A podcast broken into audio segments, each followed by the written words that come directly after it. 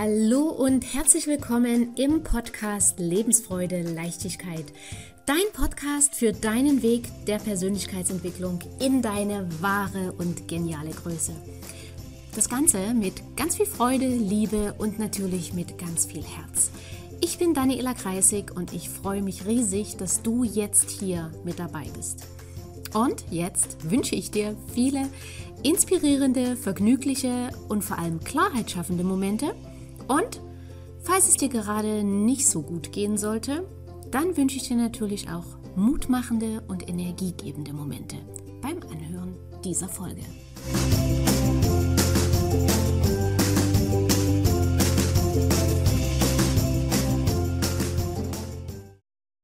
Herzlich willkommen in einer neuen Interviewfolge. Diesmal ist mein Gast die wunderbare Christina Wechsel. Christina ist aus München. Aber wir werden gleich feststellen, alle die, die die Videoversion gerade schauen, werden sehen, ich bin sehr, sehr warm angezogen und Christina sieht aus wie bei 30 Grad und wir klären das gerade mhm. gleich auch auf. Sie ist Heilpraktikerin, Keynote-Speakerin und Bestseller-Autorin. Und sie hat das Buch geschrieben, wer Flügel hat, braucht keine Beine. Auch dazu kommen wir gleich im Detail. Christina, erstmal herzlich willkommen. Danke, dass du dabei bist und klär ja, mal auf. Für die Einladung. Wo bist du gerade, dass du so sommerlich frisch, also wir zeichnen das Interview gerade im Januar 2022 auf. Und wo bist du, dass du aussiehst wie bei 30 Grad? Ich bin gerade in Kapstadt und äh, lebe mit meinem Mann zusammen unseren lang ersehnten äh, großen Traum. Ja. Und bei uns ist es ja gerade äh, Hochsommer, also es ist ja genau andersrum. Ja. Und in Kapstadt ähm, kann man innerhalb eines Tages äh, vier Jahreszeiten erleben. Ähm, gestern war das war es unglaublich heiß und heute ist es jetzt so ein, ja, wieder ein bisschen bewölkt und windig, aber das heißt nichts. Innerhalb von einer Stunde kann strahlend äh, blauer Himmel und Sonnenschein geben ähm, mit oder ohne Wind, das ist, ja, das ist Kapstadt. Umgeben von, von Ozean und vom äh, Atlantik, ja. Ja, du hast gerade gesagt, ihr lebt in Kapstadt euren Traum. Verrätst du uns euren Traum oder deinen Traum? Mhm. Ähm, also ich hatte ja damals schon mit, mit 19, 20 hatte ich ja schon einen ganz großen Traum von, von einer Weltreise. Und ähm, ja, in den letzten sieben Jahren bin ich immer mit meinem Mann hier über Weihnachten, Silvester immer nach Kapstadt und beim vorletzten Mal ähm, saß ich wieder mit Tränen in den Augen im Flugzeug nach Hause und dann hat mein Mann gesagt, so jetzt reicht's, äh, jetzt, jetzt werden wir mal für, jetzt werden wir doch mal für länger hierher kommen, weil es ja immer noch was anderes ist, hier zu leben, als hier Urlaub zu machen. Und dann haben wir gesagt, dass wir sowieso eine Art, so, so eine Auszeit nehmen, so ein Sabbatical und ähm, ja, und so für, für neun Monate hierher kommen. Also dann, wenn es wieder hier Winter wird, der Winter ist hier jetzt nicht so toll, also wegen den Howling Winds und es ist nass, es ist kalt, es regnet oft. Ja. Ähm, und der Sommer ist bei uns ja in Deutschland wirklich, sehr, also finde ich sehr schön. Ich liebe auch die Alpen wenn mir überhaupt was abgeht jetzt, dann ist es der Schnee oder das Skifahren. ähm, und genau, und dann werden wir, ähm, wenn es dann bei uns wieder Sommer wird, werden wir wieder nach Hause fliegen. Ja. Es ist wieder geplant. Jetzt äh, arbeitest du ja auch als Heilpraktikerin und viele mhm. werden sich jetzt natürlich fragen, wie macht sie das von Südafrika aus, ähm, mhm. als Heilpraktikerin zu arbeiten? Wie ja. geht das? Ähm, also ich habe die, die Arbeit extrem reduziert, auch um, um ein Sabbatical zu, zu machen. Ähm, aber ich liebe meinen Beruf wirklich über alles. Das ist meine absolute Berufung. Ich, ich, ich, ich kann es auch einfach nicht, nicht, also tun. ähm, und äh, ich mache, ähm, also ich bin ja spezialisiert auf Frauenheilkunde und Kinderwunsch und begleite viele Frauen ähm, ähm, auf ihrem Weg in, in, in die ganzheitliche Gesundheit und ähm, biete aber auch ein, ein wunderschönes ähm, Tool an, also eines meiner schönsten, oder das ist eine Therapieform, das ist eine eigenständige Therapieform, die heißt Body Talk. Und das mhm. geht auch sehr, sehr gut über, also es geht sehr gut online. Mhm. Ähm, am Anfang habe ich es nicht glauben können, aber ähm, wenn, mir etwas, ähm, wenn mir etwas wegen Corona gezeigt hat, dann ähm, was es für Möglichkeiten gibt und dass es auch online funktionieren kann. Also ja. auch die Patientinnen oder die Patienten haben gesagt, dass sie jetzt da nicht groß einen Unterschied merken. Und das ist echt total schön. Ja. ja auch mal ortsunabhängig zu arbeiten. Aber es geht mir schon, schon ab. Also ich, ich biete ja auch Massagen an und ähm, in meiner Praxis und ja, also so der direkte Kontakt oder auch so der, ähm, der Körperkontakt, es, es, es hat auch auf jeden Fall was. Ja, ja. ja. Und jetzt hast du ja, wie ich in der Vorstellung schon gesagt habe, ein Buch geschrieben. Wer Flügel mhm. hat, braucht keine Beine. Ähm, du bist Heilpraktikerin und du hättest ja auch einfach Heilpraktikerin bleiben können. Warum? Mhm. Und da kommen wir zu deiner Geschichte. Wie mhm. kam es zu dem Buch? Also, das ist eine längere Geschichte, aber ich halte mich kurz. Ähm, das war, ich glaube, vor vier oder vor fünf Jahren. Also, wie ich zum Heilpraktiker gekommen bin, ist durch meine Geschichte oder durch meine Krankengeschichte. Ähm, und wie ich dann zu dem Buch gekommen bin, ähm, ist, ich war vor fünf Jahren wurde ich sozusagen fast schon von Freundinnen gezwungen, auf einem Frauennetzwerktreffen auf die, auf die Bühne zu gehen, um meine Geschichte zu erzählen. Und ähm, also das kam für mich irgendwie nie in Frage oder ich, ich habe nie darüber nachgedacht, meine Geschichte äh, mit der Welt zu teilen, weil ich nach meinem Unfall normal behandelt werden wollte. Ich wollte nicht auf so einen Sockel ähm, gestellt werden, ähm, was, was für, für Sachen ich alles mache. Ich wollte aber auch ähm, kein Mitleid bekommen. Ja, ich wollte einfach ganz normal behandelt werden, wie vorher. Und ähm, durch Freundinnen, ähm, die, ja, das war schon wie so ein Zwingen, haben sie, haben sie gesagt, ja, jetzt geh auf die Bühne und dann kannst du ja auch erzählen von deiner Praxis. Und ähm, dann habe ich das getan und das hat dann irgendwie so einen Einfluss gehabt, dass, ähm, dass ich immer mehr meine Geschichte mit der Welt geteilt habe. Und einer meiner besten Freundinnen, die Julia Heine, die ähm, ist selber auch äh, Autorin, die ist dann zu mir gekommen und hat gesagt, so, also ich, ich ertrage das jetzt nicht mehr, äh, dass du die Geschichte mit der Welt teilst, wir schreiben jetzt ein Buch.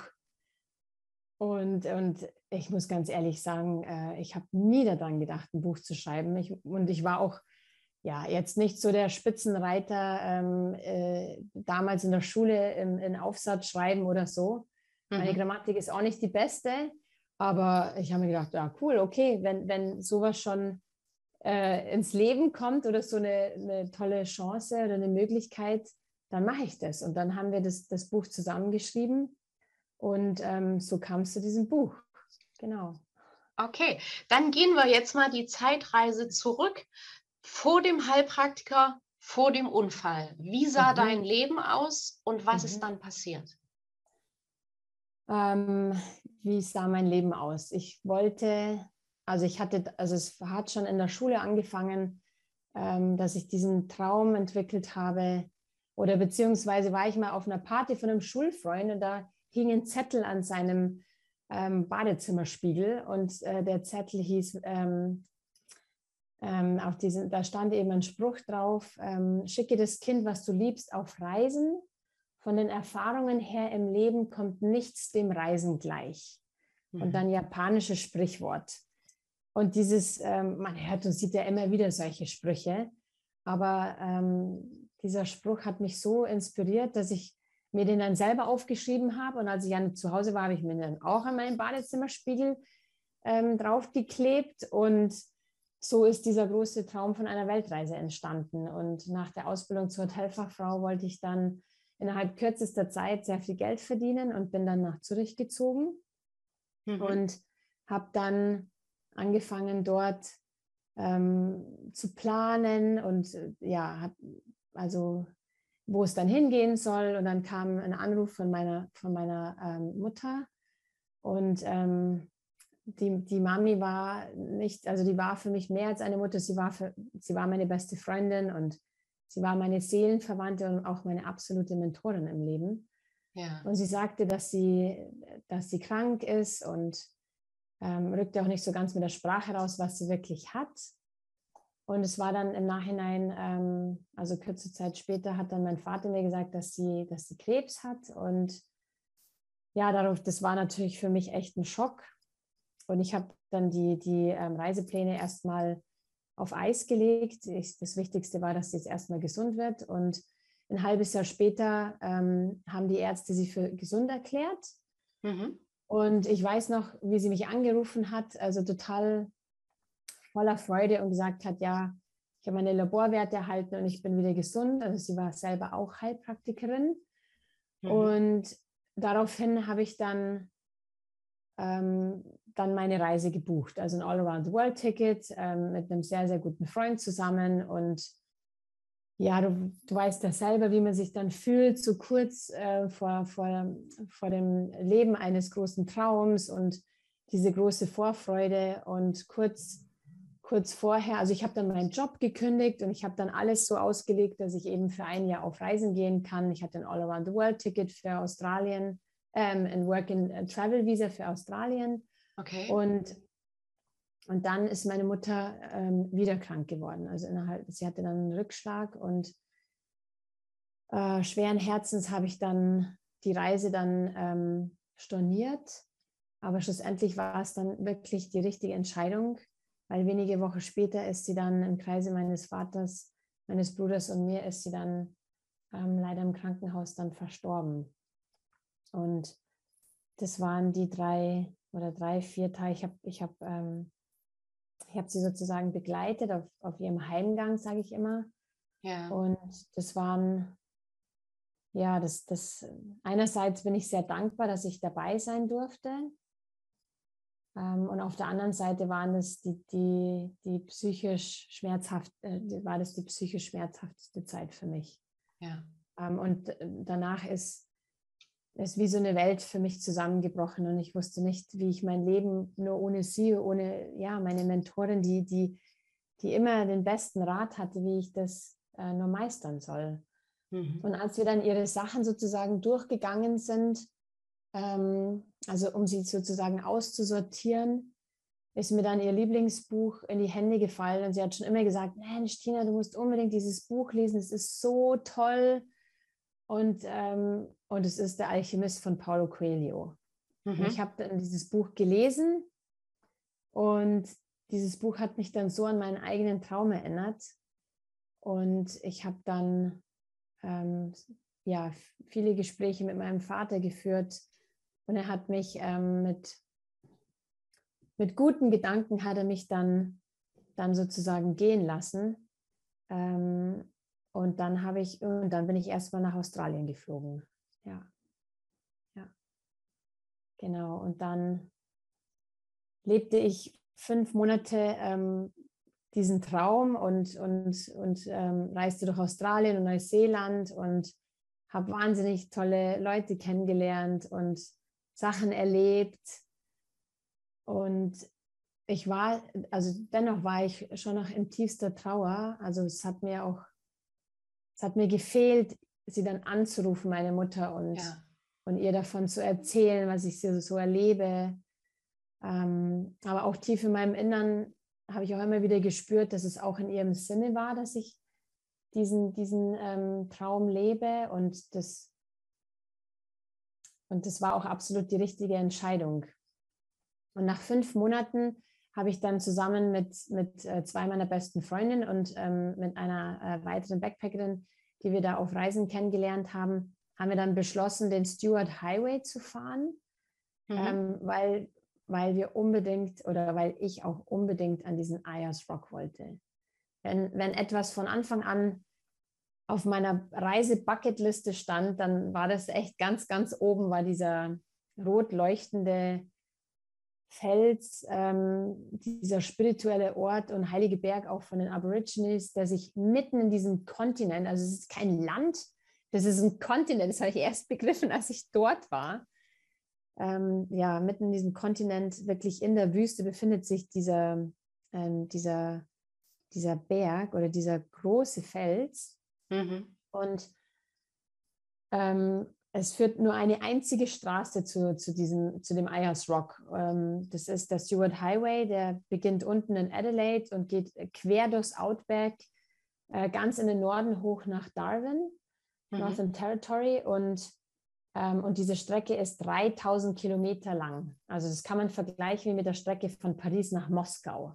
Ja. Und, ähm, und auf dem Weg dann zum, zum Ayers Rock hatten wir dann einen sehr, sehr schweren Autounfall ähm, und äh, also, ja, die Fahrerin hat die Kontrolle vom Fahrzeug ähm, verloren und wir haben uns fünf bis sechs Mal überschlagen und daraufhin ist mein, einer meiner besten Freunde ist dann noch am Unfallort verstorben und ähm, ich war dann sehr schwer verletzt. Und es hat dann zwölf Stunden gedauert, bis ich mit den Flying Doctors ins Krankenhaus transportiert wurde. Und die Ärzte haben dann ähm, um mein Leben gekämpft, also natürlich mit mir zusammen für, für drei Wochen. Und also ich hatte wahnsinnig viele multiple ähm, Verletzungen, von innerlichen Verletzungen, eine kollabierte Lunge aufgrund von Rippenbrüchen und ähm, äh, viele weitere Frakturen ähm, an beiden Beinen. Aber das, was am meisten verletzt war, war ähm, das linke Bein. Und ich hatte eine offene ähm, Luxation, also vom Knie. Und es fehlte wahnsinnig viel Weichdeckung, also so auch äh, Muskel- und, und äh, Bindegewebe unten am Sprunggelenk. Und sie haben dann versucht, es zu rekonstruieren ähm, mit, mit vielen ähm, Operationen. Und irgendwann habe ich eine Sepsis mit Multiorganversagen bekommen. Und dann musste das Bein dann ähm, mhm. amputiert werden. Ja. Ja, das ist erstmal die Geschichte. Wow. Ähm, da fehlen mir gleich erstmal die Worte, ob, ob, trotz dass ich die Geschichte von deiner Webseite ja kenne, aber jetzt nochmal von dir persönlich erzählt, hat das natürlich nochmal eine ganz andere emotionale Wirkung auch auf, auf mich, weil, und ich kann mir vieles auch immer bildlich so sehr gut vorstellen. Ähm, von daher bin ich jetzt erstmal kurz sprachlos und mir, mir fällt gerade gar keine Frage ein. Ähm, beziehungsweise, wie Du hast mich vorher gefragt, wie, wie ich auf den Heilpraktiker oder wie ich, genau, genau. Wie ich zu dem Buch gekommen bin. Ähm, nach der Amputation habe ich, das war im ersten Moment wie so eine, wie so eine Erlösung von diesen starken, unerträglichen Schmerzen. Also ich habe das in dem Buch immer wieder beschrieben mit, mit so einem Schmerztiger, der sich anschleicht und ähm, der sich mit, mit, mit seinen scharfen Zähnen durch, durch meinen ganzen Körper beißt. Und nach der Amputation war dieser Schmerz für drei, vier Tage weg. Mhm. Und dann kam dieser ganz, ganz, ganz starke Phantomschmerz, der äh, jegliche Schmerzen zuvor komplett übertroffen hat. Und ähm, um dir auch wieder ein Bild zu geben, äh, was Phantomschmerzen sind, weil das kann man sich nicht so gut vorstellen, weil wie, wie das Wort schon heißt, Phantom, ja. ähm, das, ist, das sind Schmerzen, es ist ein starker Schmerz in einem Körperareal, der amputiert wurde, also der nicht mehr existiert. Das heißt, ich kann auf einen Quadratzentimeter äh, äh genau beschreiben, wo in meinem linken Fuß ich einen starken ähm, Schmerz spüre, obwohl der nicht mehr existiert. Ja. Und dann fragt man sich, wie, wie, kann, wie kann denn das sein? Das ist, ja. weil der Schmerz im Kopf entsteht. Und ich finde es sehr spannend, dass schlussendlich sehr vieles, was wir wahrnehmen, wie wir die Welt sehen, dass das alles im Kopf entsteht. Und auch die Grenzen, die wir uns setzen, es entsteht alles ja auch im Kopf. Ja.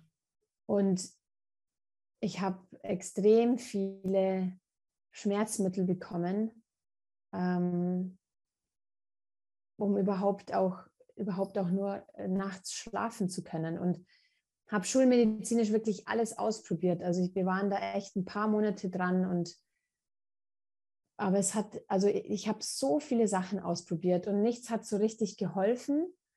Ähm, und durch meine Mutter kannte ich die alternativen Heilmethoden und ähm, habe die ausprobiert. Also es klingt jetzt ein bisschen spooky, aber vor allem so die Energiemedizin hat mir wahnsinnig geholfen. Mhm. Ähm, ich war bei einer Reiki-Meisterin und ich war auch bei ja, einer Schamanin und ähm, habe auch zu dem Zeitpunkt meinen, meinen jetzigen Mann auch kennengelernt. Also es war wie so, eine, so ein Cocktail aus ganz vielen verschiedenen Aspekten, ähm, die dazu geführt haben, dass ich meine Phantomschmerzen seitdem ja recht gut im Griff habe. Und es hat mich dann so fasziniert, ganzheitlich äh, behandelt zu werden. Und da, also, dass ich diese Erfahrung unbedingt weitergeben wollte. Auch diese, ja, diese, diese ganze Fürsorge und, und, und auch diese, diese tiefe Liebe von, von, den, von den Krankenpflegern und der Kranken, den Krankenpflegerinnen, ähm, den Therapeuten, den Ärzten, der, von der Familie, von den Freunden. Also auch ja, wenn ich etwas gelernt habe in Australien auf Reisen, ist es dieser, ähm, dieser Spruch, comes around, goes around. Also wenn, wenn die Energie kommt und, und dich ähm, sozusagen beschenkt, dann, dann gib sie weiter, dass alles immer im Flow ist. Und, ja. und, ähm, und ich, ich, ja, und ich bin so fest überzeugt, dass, dass wenn wir ähm, anderen dienen oder etwas machen wie die, die Welt irgendwie äh, besser zu machen, ja, dann kommt das alles auf einen, äh, einen wieder zurück. Und deswegen stand für mich so äh, fest ähm, durch diese Erfahrung, dass ich selber dann den Heilpraktiker mache und genau be mhm. begleite eben nicht nur ähm, ähm, Frauen, ähm, also in, in, in, im Rahmen von Frauenheilkunde und Kinderwunsch, sondern auch natürlich ähm, äh, Menschen mit Amputationen und mit, mit Phantomschmerzen und mit, ähm, ja, auch teilweise mit, mit diesem schlimmen Trauma, auch ein, ein Gliedmaßen zu verlieren. Ja, ja. Christina, nach dem, was du erlebt hast, gibt es noch etwas, wovor du Angst hast? Ja. Ähm, also gerade jetzt am Wochenende waren wir, waren wir auf einem Festival und ähm, da haben wir gecampt ähm, oder ja, wir waren da in einem Zelt und, ähm, und es war halt, es war wunderschön, es war an einem Fluss und äh, ich habe nach wie vor ähm, Angst vor Spinnen. Also so, so, eine, so, so eine ganz normale Angst, äh, ja, die, ähm, die man haben kann. Ähm, aber ich kann mich erinnern, vor dem Unfall hat mich auch ein sehr guter Freund diese Frage gestellt, vor was habe ich Angst im Leben? Und ich habe gesagt, ich habe Angst, ähm, wenn irgendwann meine Eltern sterben. Mhm. Und ich habe Angst, ähm, irgendwie so körperlich behindert zu sein, also in Anführungsstrichen behindert, sage ich jetzt ganz ähm, bewusst, irgendwie im, im, im, Rollstuhl zu sitzen, mich nicht mehr bewegen zu können oder, oder irgendwie eingesperrt zu werden. Und, ähm, und so in diesem, in diesem Prozess wieder zurück, im wahrsten Sinne des Wortes, auf die Beine zu, zu kommen, ist mir, ist mir das wieder gekommen, diese Angst, die ich damals hatte, einen Elternteil zu verlieren und, ähm, und körperlich ausgeliefert zu sein, sage ich jetzt mal. Ja. Und, ähm, und das war ich, vor allem auf der Intensivstation, wo ich so verletzt war und so voller Schmerzen war, dass es vier Leute gebraucht hat, mich umzudrehen im Bett. Mhm. Ähm, und auf der einen Seite, also wenn du mich jetzt fragst, ja, ich habe ich hab immer noch Angst oder Respekt vor dem Schicksal, mhm. aber durch das, was ich erlebt habe, weiß ich, okay, sozusagen, I've been there, I've done that. Also ich, ich habe das, ich, ich habe zwei, drei Schicksalsschläge erlebt und ich lebe immer noch. Mhm. Und ich lebe aktuell wieder einen Traum. Und ich würde sagen, ich erlebe ein, ein glückliches und erfülltes Leben. Und ähm, das heißt nicht, dass, dass ich dadurch, dass ich diesen Autounfall ähm, überlebt habe, dass ich jetzt irgendwie, ähm, wie soll ich sagen, unverwundbar geworden bin. Aber ich weiß, dass ich da schon mal durchgegangen bin und dann viel schneller anknüpfen kann. Also, ja. also ich glaube, das ist, das ist auch ähm, Resilienz, Resilienz, also für mich, Resilienz heißt für mich nicht gegen etwas anzukämpfen, also diese ähm, ja, gegen, gegen das Leben oder gegen das Schicksal anzukämpfen, sondern in erster Linie es, es anzunehmen und zu akzeptieren. Und das ist, glaube ich, immer die große Herausforderung. Ja. Weil wir Menschen, also vor allem wir in der westlichen Welt, wir definieren uns so stark über, über Leistung, über das, was wir tun. Ähm, und wenn wir etwas mal, also ja, wenn, wenn so ein Schicksalsschlag kommt und, und es, es stirbt ein Mensch oder es passiert ein schwerer Unfall oder, oder man verliert den Job wegen, wegen der Pandemie, ja, das sind ja auch alles Trauer, Trauerformen, mhm. ähm, dann, dann ist es die größte Herausforderung, das, das erstmal anzunehmen und im, im, im, im Sein zu sein. Weißt du, was ich ja, meine? Ja, ja, ich weiß, was du meinst. Ähm, Weil ich kann noch so viel tun und machen, was ich möchte. Das Bein wächst nicht mehr wieder an. Mhm. Oder nach. Das wäre schön und ich, also ich, ich, ich, weiß ich nicht, also ich würde es auch gar nicht mal das ausschließen, dass es in Zukunft, ähm, dass, es die, dass es die Wissenschaft oder die Medizin schafft, ja, weil ähm, wenn ich mir jetzt anschaue, was, was alles möglich ist mit, mit Menschen, die querschnittsgelähmt sind, ja, hm. welche Operationen, welche, welche ähm, Geräte es gibt, dass sie doch wieder laufen können. Ja. Weiß ich nicht, was in Zukunft alles möglich ist, aber also zum Beispiel meine Mutter, die, die kann zum Beispiel auch jetzt nicht mehr lebendig werden, ja. Ja, ja. Ähm, du hast auf deiner Seite die Frage gestellt, also dass du dir die Frage gestellt hast, gerade nach den äh, Schicksalsschlägen, warum ist gerade mir das passiert? Ja. Hast du darauf eine Antwort gefunden? Nein, ja. weil es im Leben, also doch, meine Antwort ist, dass es im Leben Fragen gibt, auf die es nie eine Antwort geben wird. Mhm. Und ich auch die Erfahrung gemacht habe, dass es nicht darum geht, auf alles im Leben eine Antwort zu finden, sondern darum, wie wir auf das Leben reagieren. Mhm. Also ich werde nie eine Antwort finden, warum ist mir das passiert, warum habe ich innerhalb eines Jahres ähm, äh, einer meiner besten Freunde verloren, meine Mutter an Krebs und mein Bein wegen diesem schweren Autounfall und, und konnte auch damals meinen Traum auch nicht ähm, zu dem Zeitpunkt auch leben oder ähm, ja, fertig leben. Ähm, aber wir sind dem Schicksal nie ausgeliefert, weil das das Machtvollste, was wir im Leben geschenkt bekommen haben, äh, ist unser eigener freie Wille. Und damit können wir immer entscheiden, wie wir auf das, auf das Schicksal reagieren wollen, also wie wir auf das Leben reagieren wollen. Weil das, das Leben ist nun mal so, dass Schicksalsschläge passieren. Das, das, ist, das ist eine Tatsache. Ja. Und ich kann mein Leben auch nicht kontrollieren wie so eine Excel-Tabelle. Ich weiß, das wünschen wir uns alle, weil wir auch ähm, sicherheitsliebend sind, so ist auch unser ganzes Gehirn auch konzipiert, ja, von unserer Amygdala und alles Mögliche. Wenn wir die nicht hätten, dann könnten wir auch nicht lebendig eine, eine Straße überqueren. Ähm, aber Kontrolle ist im, im Leben, eine Kontrolle ist reine Illusion.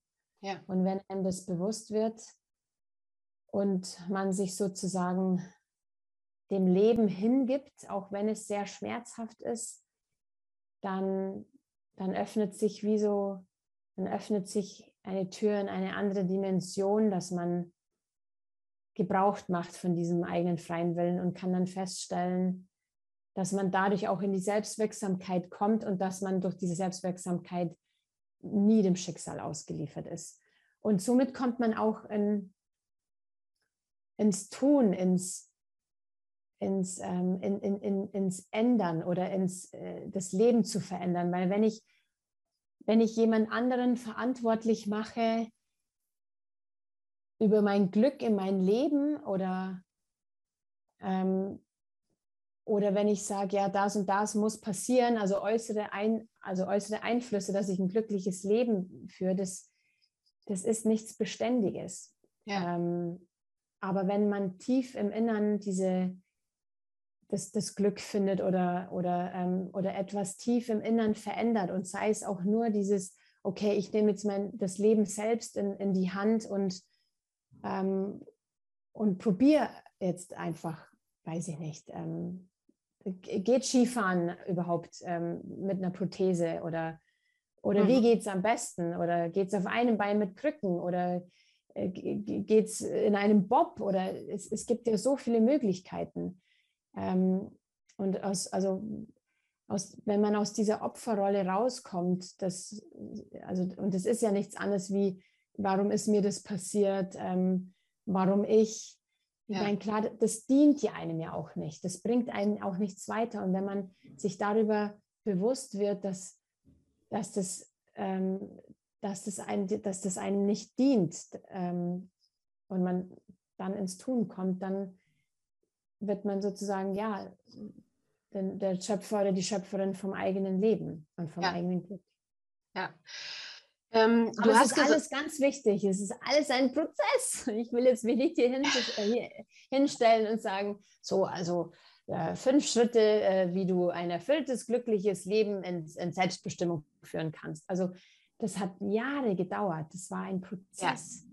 Und man darf dem Prozess auch vertrauen, dass alles auch seine Zeit hat. Ja. Ja, das sage ich auch immer zu meinen, all meinen Coaching-Kunden. Es ist ein Prozess. Und manchmal male ich dann auch noch so eine, so eine Schnörkellinie und mhm. zeige, der Prozess geht so verschnörkelt und nicht gerade nach oben. Ja. Ähm, und da hatte ich auch schon ganz viele, die gesagt haben, oh, jetzt bin ich richtig beruhigt. Ich habe schon gedacht, ich bin ja. so, eine, so eine Ausnahmeerscheinung, die es nicht versteht. Ähm, deswegen auch gut, dass du es nochmal sagst. Du hast vorhin gesagt, Christina, ähm, dass wir diesen Schicksalsschlägen ja nicht, nicht ausweichen können. Und ich stelle jetzt mal so ein bisschen die provokante Frage, weil viele, gerade Coaches, sagen, das, äh, wovor du am meisten Angst hast, das ziehst du an. Oder ganz krass, ähm, ich habe das auch schon in einigen ähm, Kommentaren gelesen, wenn jetzt jemand eben auch einen Schicksalsschlag hatte, waren da Kommentare dabei wie, das hast du selber angezogen. Und ich glaube, dir als mhm. Heilpraktikerin äh, kann ich diese Frage stellen. Glaubst du, dass du das angezogen hast? Weil du hast ja vorhin auch gesagt, du hattest davor immer am meisten Angst, jemanden zu verlieren, beziehungsweise äh, ein Körperteil oder, oder zumindest gesundheitlich ja. da sehr eingeschränkt zu sein. Glaubst du an solche Aussagen und glaubst du, dass du es mit dieser Angst angezogen hast? Oder sagst du, es ist einfach Schicksal und es ist eine Aufgabe, um daran zu wachsen? also definitiv für mich das Zweite. Mhm. Weil das, also so wie das klingt, heißt es ja manifestieren. Ja. Und wenn man sich etwas manifestiert, dann macht man das ganz bewusst tagtäglich. Aber ich hatte nicht tagtäglich diese Angst, sondern es hat mich damals mal einfach ein Freund gefragt, ja, vor was hast du Angst im Leben? Ähm,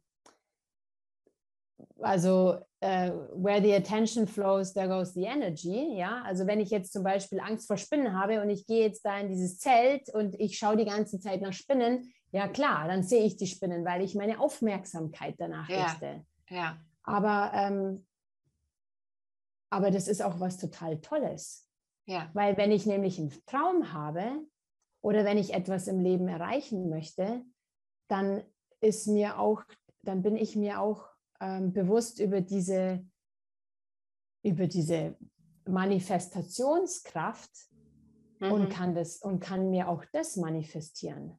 Ja. Also ich finde es auch, wenn Menschen glauben, dass sie sowas anziehen, sowas Negatives, ja, dann, dann darf ihnen auch bewusst sein, dass das auch das Gegenteil auch passieren kann, weil auf dieser Welt Polarität herrscht. Das eine gibt es ja nicht ohne dem anderen. Also ja. es gibt, wird nie äh, Frieden geben ohne Krieg und ähm, Licht ohne Schatten, Yin ohne mhm. Yang.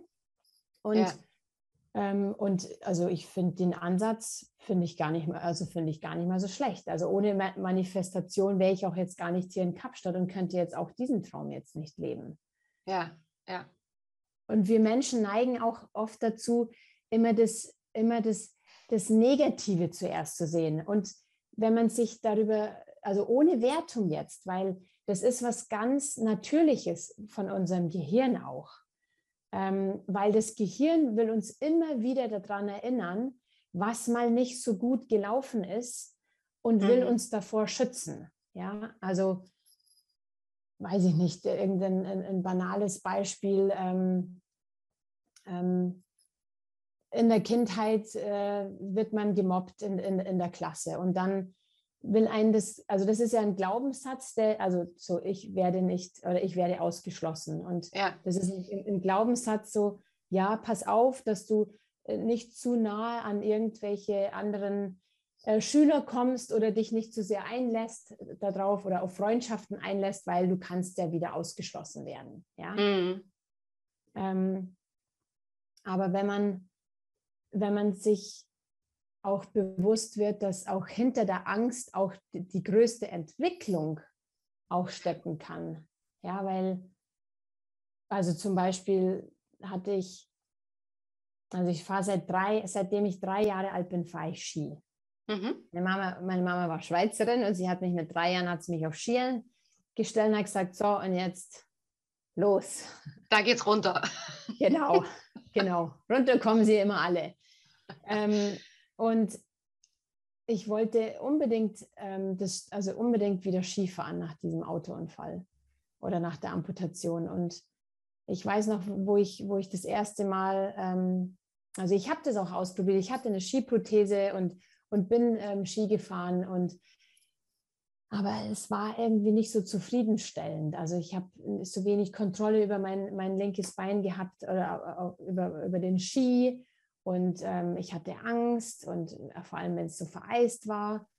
Und dann hab, hat mir mein Orthopädietechniker, hat mir von, von einem anderen Menschen erzählt, von Tino, der auf einem Bein Ski fährt und mit Skikrücken. Und ähm, ich mhm. habe den dann kontaktiert, ähm, ob er mir das sozusagen beibringen kann und stand da oben auf dem Berg und ich hatte unglaubliche Angst, einfach loszufahren weil dann schaltete sich auch wieder das Gehirn ein, so, oh Mensch, jetzt hast du doch nur noch ein Bein und du musst doch auf dieses ein Bein aufpassen, das brauchst du bis ins Rest des Lebens. Der übernimmt ja eh schon so viel den Job vom anderen Bein und ähm, dann hatte ich, dann war ich auch noch ein Jahr vorher frisch, also frisch operiert im Knie. Ich habe dann ähm, sozusagen ähm, neue Kreuzbänder bekommen, ähm, weil alles gerissen war von dem Unfall und Genau, und da kommt man wirklich in so ein Worst-Case-Szenario. Hm. Dann so, ach nee, nee, ich, nee, doch nicht. Ich, ich will doch nicht einfach Skifahren. Nee, Skifahren ist mir doch nicht so wichtig. Ja, Quatsch, diese Selbstmanipulation. Und, ähm, und ich meine, du musst dir vorstellen, ich stand da zehn Minuten lang auf einem Bein. Ich habe dann irgendwann mal Hintern so einen Krampf bekommen, weil ich die ganze Zeit nur auf diesem einen Bein stand. Und irgendwann habe ich gesagt, so, okay, jetzt äh, irgendwie, weiß ich nicht, Monkey Mind, jetzt seid still, wir, wir kriegen das schon irgendwie hin. Ich weiß zwar noch nicht, wie ich mit einem Bein und mit Skikrücken um die Kurve kommen soll, aber ich mache es jetzt einfach mal. Und ähm, ja, ich bin oft gefallen, mhm. ähm, aber schlussendlich habe ich gelernt, immer wieder nach dem Fallen aufzustehen und habe dann die dritte Abfahrt es geschafft, dann gar nicht mehr hinzufallen. Und seitdem fahre ich Ski auf einem Bein und mit Skikrücken. Und ähm, ich will mir gar nicht vorstellen, also was ist, wenn ich es damals nicht versucht hätte? Ja. Das wäre eins der Dinge am Sterbebett, ähm, am Sterbebett zu liegen und mir das selber vorzuwerfen. Mensch, warum, warum, hast du das, warum hast du das nicht probiert? Ja. Und äh, man kann auch von vornherein auch nie sagen, ob was geht oder nicht, wenn man es nicht ausprobiert. Ich habe hier zum Surfen angefangen. Also ich kann es selber immer noch nicht glauben, dass es geht. Es geht, aber ich habe am Anfang gedacht, nee, es geht nicht. Ich, ähm, ich habe zu wenig Grip mit dem Prothesenfuß auf dem Brett und diese Balance und ähm, nee, das, das geht nicht. Aber es geht. Es gibt, es geht, ich sage nicht, es ist alles möglich, ja. Also ich kann einem Rollstuhlfahrer jetzt auch nicht sagen oder einem Querschnittsgelähmten so, jetzt steh auf. Ja, ja. Ähm, und ich kann auch mein Bein nicht wieder nachwachsen lassen. Aber ich glaube, dass wenn wir, wenn wir unserem Herzensweg folgen und an uns selbst glauben, dass, dass unsere Möglichkeiten grenzenlos werden. Ja. Du hast auch so schön ähm, gesagt, nichts ist unmöglich, wenn wir der Intention unseres Herzens folgen. Und mhm ich merke das auch immer wieder in Gesprächen, egal ob mit Kunden oder mit Freunden oder Bekannten, wie nehme ich die Intention meines Herzens denn wahr? Mhm. Hast du da vielleicht einen Tipp? Wie nehme ich die wahr? Ja. Ähm, also ich bin ein sehr, also ich bin sehr spiritueller Mensch und das habe ich meiner Mama zu verdanken, die mir als Kind schon immer diesen Raum geschenkt hat. Ähm, und die, also sie hat mir sozusagen ja, beigebracht oder mit auf den Weg gegeben, mir selbst zu erlauben, auch auf mein Herz zu hören. Also das ist auch der erste Schritt. Ich erlaube meiner, also ich erlaube meinem Herzen zu folgen. Und das Herz ist ja komplett was anderes wie der Kopf. Ja. Ähm, und es schaltet sich ja auch immer wieder schnell der, der, Kopf ein, ja, um einen natürlich auch zu warnen, ja, so, hm, das könnte passieren und oh, mach das lieber nicht und, ähm, und, und äh, geh lieber nicht nach, nach Südafrika und was, wie, wie wird es dann dort? Du weißt ja nicht, wie sich das entwickeln wird mit, mit, mit Arbeiten und online und übrigens und die südafrikanische Variante und stell dir mal vor, du musst ja da ins Krankenhaus und bla bla bla, ja, das ist alles, alles Kopf. Ähm, aber wenn man sich bewusst hinsetzt oder meditiert, mhm. ähm, dann, oder es gibt zum Beispiel ein wahnsinnig tolles Tool, was ich auch immer wieder anwende, ähm, das heißt Heart Math. Mhm. Das ist ähm, eine, eine, ja, kurz gesagt, das ist eine Herzmeditation. Und da kann man ganz bewusst das Herz fragen, was, was soll ich tun oder was, wie soll ich mich entscheiden? Ähm, was ist mein großer Traum aktuell im Leben? Habe ich einen, habe ich mehrere? Mhm. Und dann anfangen, bewusst auf das Herz zu hören, mit, mit, auch mit dem Wissen, sich das selbst auch zu erlauben.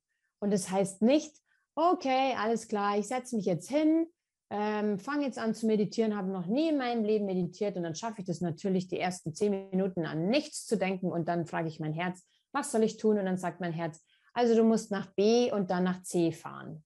Ja, so funktioniert es nicht. Ja. Weil, weil da fehlt der Prozess. Ja. Und äh, ohne Prozess gibt es auch keine Entwicklung. Ja, das hängt alles miteinander zusammen. Also da darf man dann auch wieder darauf vertrauen, ähm, dass es auch ein Weg ist.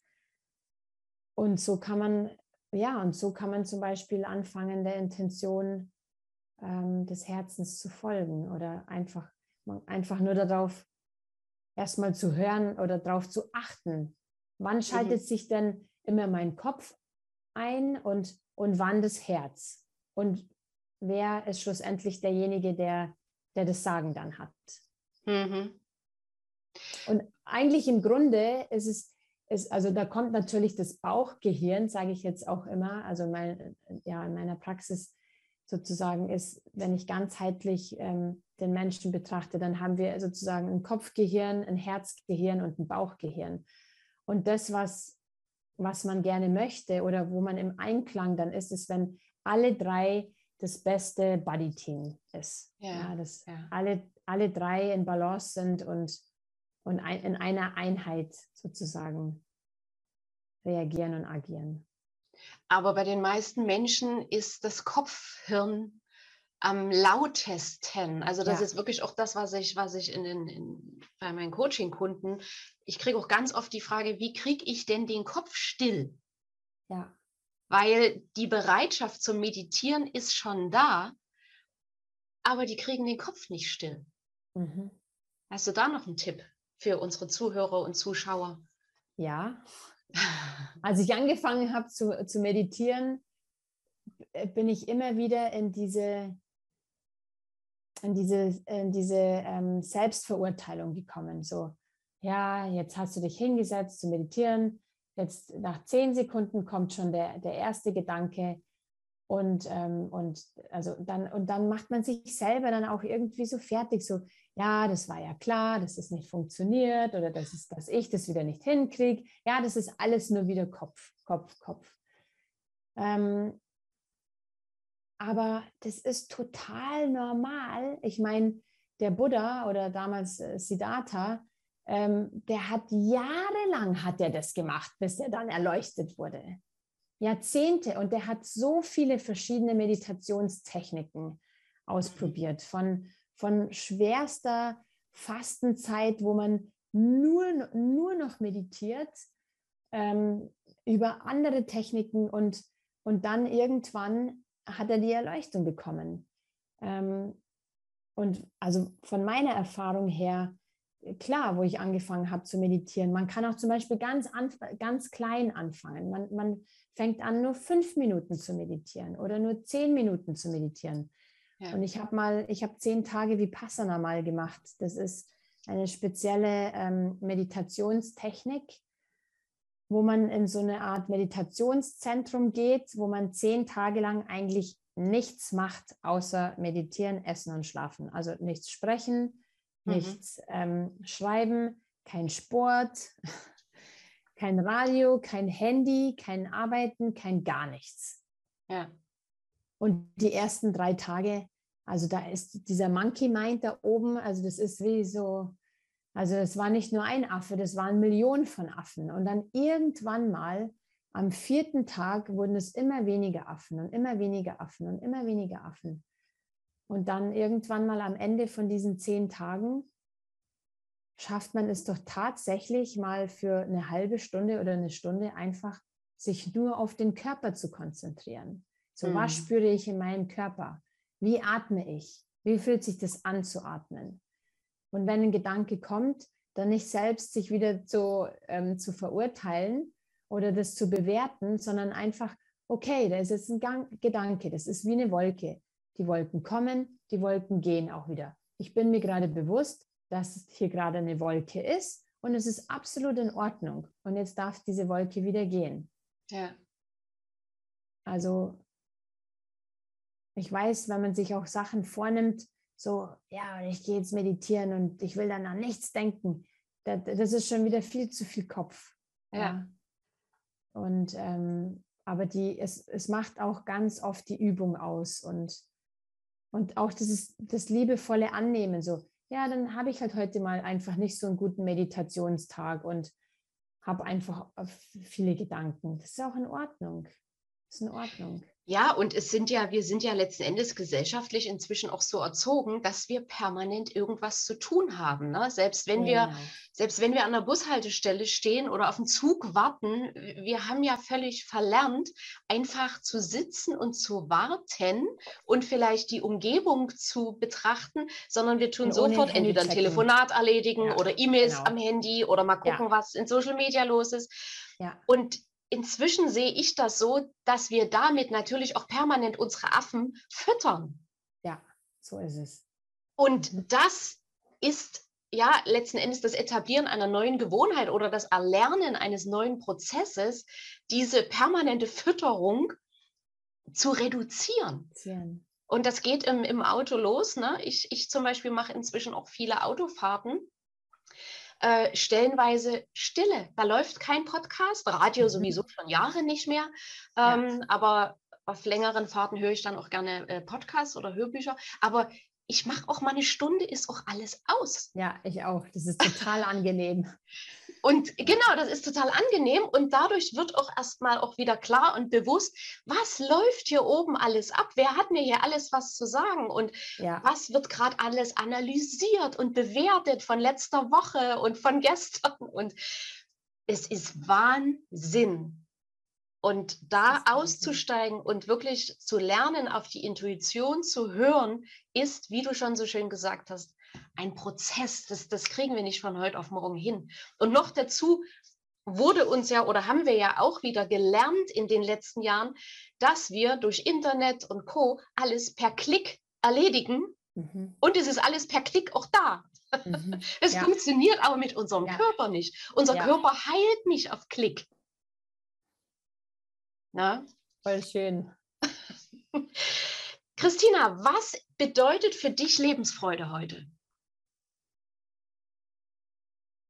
Lebensfreude bedeutet für mich, das zu tun oder danach zu leben, nach den eigenen, nach den eigenen Werten. Und was ich hier jetzt in, in, in Südafrika oder in Kapstadt festgestellt habe, ist, mehr im Sein zu sein, hm. als in diesem Hamsterrad ins ewige Tun. Ja. Warum glaubst du, ist das in Südafrika leichter als hier in Deutschland? Also ich glaube, das hängt jetzt weniger ähm, von, ja doch, also es, es hängt schon viel, ich meine, klar, ich lebe hier am Meer, das Wetter ist gerade total toll, wir sind mhm. alle vollgepumpt mit äh, Vitamin D, ähm, die Menschen hier sind viel mehr laid back, aber die Menschen hier, also das hat mich auch total fasziniert, wie die Menschen zu Hause, zu, sozusagen zu Hause in Europa abgegangen sind mit, dieser, mit der ganz neuen Variante, Corona-Variante, und wie die Leute hier darauf reagiert haben. Ähm, ich habe ich hab so viele gefragt, ich so, hey, wieso bleibt ihr denn hier eigentlich so gelassen? Mhm. Und dann sagen die, Christina, wir haben jeden Tag mit so viel Kriminalität ähm, mhm. zu tun, mit, mit vielen Vergewaltigungen, mit, mit Drogen, mit hohe, einer hohen HIV und einer AIDS-Rate und Tuberkulose. Ähm, das, das ist auch wieder dieses, okay, um was geht es denn jetzt wirklich? Ist es, haben wir jetzt wirklich ein, ein, also hat man in meinem Leben oder auch ich selber, ja, nach diesem Autounfall, und mir passiert irgendwas, dann erinnere mich immer wieder daran, okay, ist es jetzt wirklich ein Thema? Ist es jetzt wirklich schlimm? Ja. Ähm, und dock immer wieder an das an, wo ich schon in meinem Leben schon sozusagen durchgegangen bin. Und ähm, aber ich habe hier auch bewusst gesagt, ich nehme mir jetzt auch eine Auszeit oder ich, nachdem ich mein Buch geschrieben habe und ähm, sehr viel auch dafür auch, auch getan habe und gearbeitet habe. Und es ist natürlich einfacher, wenn man nicht, also wenn man diese Faktoren von außen abschirmt mhm. oder sagt, ja, ich mache das so oder so. Aber jeden Tag sage ich mir auch bewusst, ich nehme das auch, wenn ich wieder nach Hause komme, mit, weil ich ja. will nicht mehr wieder in dieses, in dieses Hamsterrad auch gehen. Ja. Und ich will meine Morgenroutine behalten, wenn ich zurückgehe. Und ich will ganz bewusst mich mit Dingen umgeben, die, die mir Freude bereiten und mit Menschen in Verbindung zu sein, ähm, die, die, die positiv auf mich wirken. Also auch da, dass ich mir dann auch sage, ja, ich, ich habe so viel doch selber in der Hand, indem ich das bestimmen kann. Mhm. Ja. Das war ein wunderbares Schlusswort, liebe Christina. Ich habe so viel mehr selber in der Hand und kann so viel mehr bestimmen. Vielen, vielen Dank ähm, für das tolle Interview. Vielen Dank für deinen Input, für deine Offenheit. Ähm, die, dein Buch, deine Website mache ich mit in die Shownotes rein. Das heißt, wer dich kontaktieren will, wer dein Buch kaufen möchte, findet alles im Internet. Und ja, jetzt wünsche ich dir noch eine gute Zeit in Afrika. Vielen lieben Dank. Die werde ich haben, definitiv. da habe ich auch null Zweifel dran, keinen einzigen. Und ja, vielen, vielen Dank und vielleicht bis bald. Bis bald, Daniela. Danke für dieses tolle Gespräch. Danke. Ich danke dir. Tschüss. Ciao.